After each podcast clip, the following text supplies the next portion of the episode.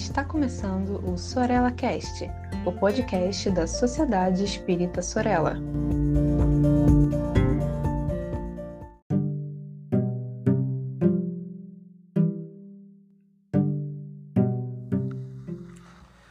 Sejam todas e todos bem-vindos ao 15º episódio da série Educação Científica no Sorella Cast.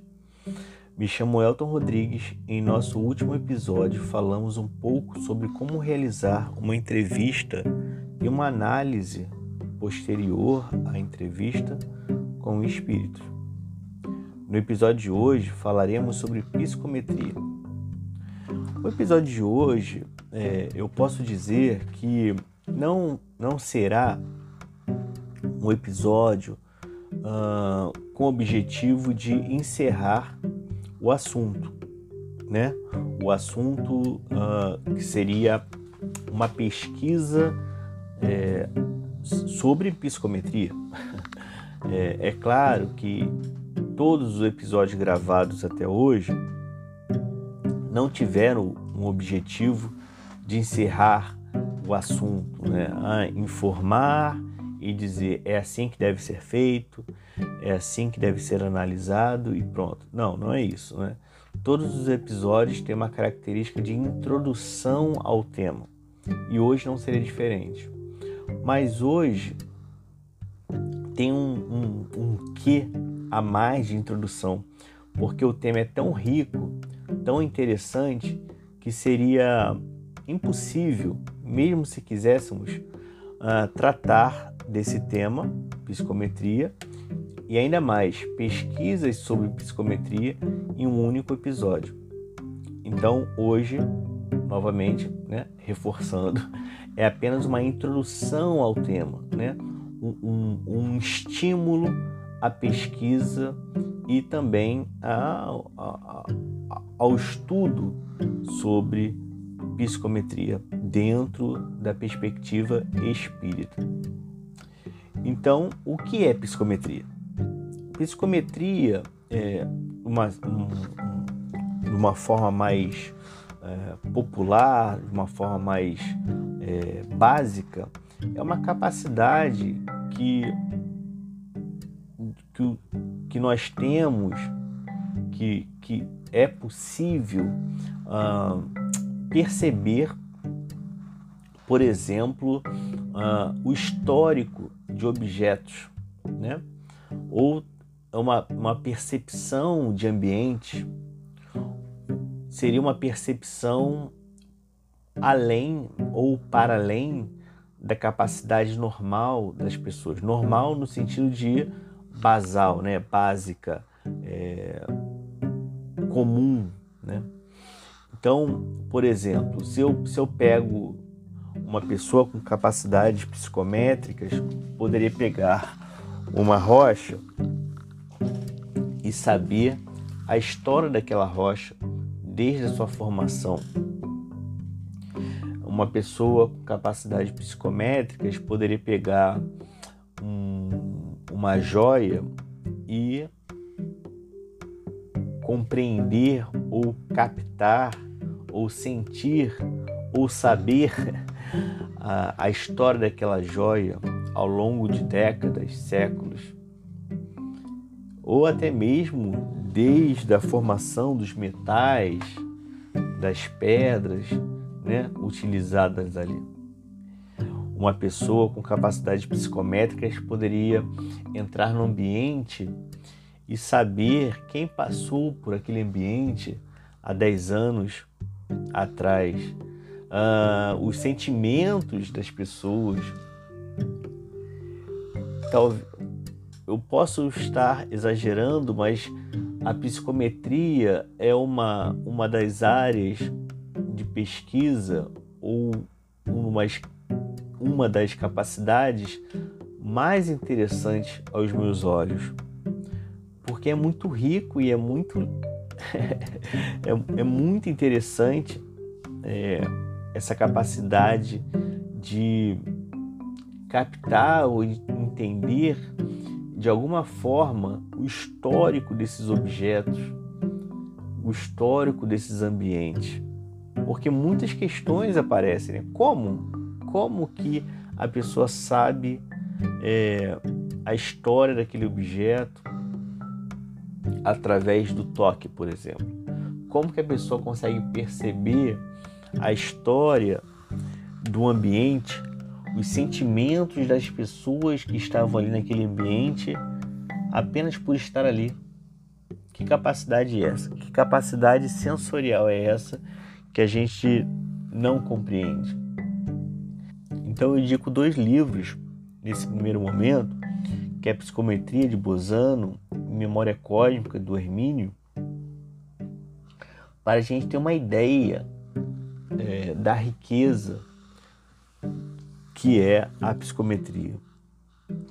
Então, a psicometria é uma capacidade sensorial de perceber e, e, e, assim existem características diversas dentro da psicometria, tá? Então uma pessoa pode, como eu já disse nos exemplos, pode perceber a história de um objeto, pode perceber uh, o histórico do ambiente, pode perceber os sentimentos das pessoas ali naquele ambiente e muito mais, muito mais, gente, muito mais. A ideia é a gente fazer outro episódio um pouco mais específico sobre psicometria, né? Esse episódio de hoje é algo mais básico para a gente conversar um pouco, para incentivar uma leitura, para que no próximo a gente consiga aprofundar mais e os termos uh, e as reflexões fiquem mais claros, fiquem mais claras. Uh, Bom, o que a gente indica para os grupos mediúnicos, né? Uh, separar um dia para pensar em experimentos sobre psicometria.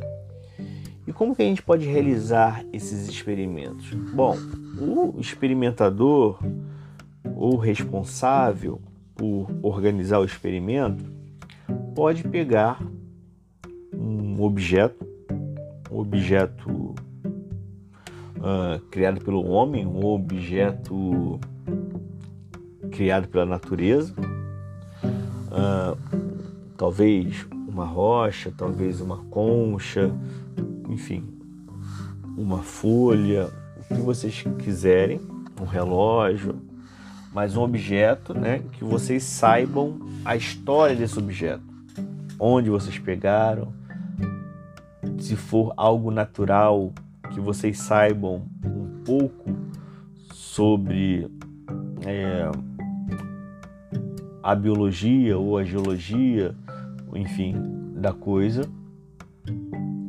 E esse objeto vai ser é, levado à reunião. E os médios que serão experimentados deverão encostar segurar esse objeto por algum tempo e retratar e, e falar o que acha, o que vier à sua cabeça sobre aquele objeto. Mas de alguma forma, esses médios precisam falar um tanto um tanto pensando né, de alguma forma que não vai influenciar nas respostas das outras pessoas. Então não adianta, por exemplo, é, estar numa reunião e, e o médium falar alto, né? Porque os outros vão escutar. Então podem ficar influenciados com, com o que ele disser.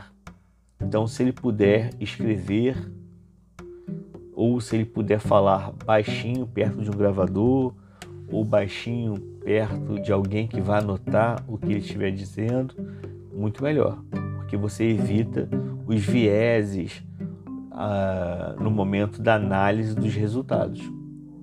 Então, num primeiro momento, se vocês quiserem ah, experimentar com seu grupo mediúnico a, psicografia, a, a, psico, a psicometria, né, a capacidade psicométrica dos médiums ali, que seja realizado com objeto conhecido com experimentado, pelo experimentador e que seja realizado dessa forma. Né? E depois vocês vão em grupo, comparar as respostas e o experimentador que sabe a história daquele objeto vai informar é, quem se aproximou, quem né, disse é, algo fora, é, muito fora da, da realidade daquele objeto, da história daquele objeto, tá? Mas, novamente, é o que eu sempre falo né, nos capítulos, que os resultados, gente, nesse primeiro momento, no segundo, no terceiro, não sejam é, motivos para um para medos, para receios, para uh, freios da mediunidade, que sejam na verdade incentivos para que a gente consiga pesquisar mais, para que a gente consiga amadurecer mais. Então, se a gente pensar em quantos grupos mediúnicos espalhados pelo Brasil uh, fazem experimentos sobre psicometria. Será que são muitos grupos? Será que são poucos? Será que são raros? Será, será que se aproximam de zero? então, é, iniciar essas pesquisas, analisar esses resultados, é, se torna, além de interessante para o grupo, né, incentivos é, coletivos, né, no sentido de grupos, né, porque vocês vão, porque nós vamos realizar esses experimentos Vamos tentar conversar sobre os experimentos, sobre as conclusões e talvez a gente consiga estimular outros grupos a pesquisarem esse tema e outros temas. Então, o, o, o capítulo de hoje, né, o episódio de hoje, é apenas uma conversa muito informal sobre o tema psicometria e o que a gente pode fazer, né, como começar né, a realizar talvez experimentos sobre o tema. No próximo episódio continuaremos falando sobre psicometria, mas vamos detalhar um pouco mais a riqueza que é essa área, digamos, da mediunidade ou do animismo, né? Vamos conversar um pouco mais sobre esses aspectos da psicometria, ok? Então por hoje é só. Um grande abraço e esperamos vocês no próximo episódio do Educação Científica no Sorella Cast. Tchau, tchau.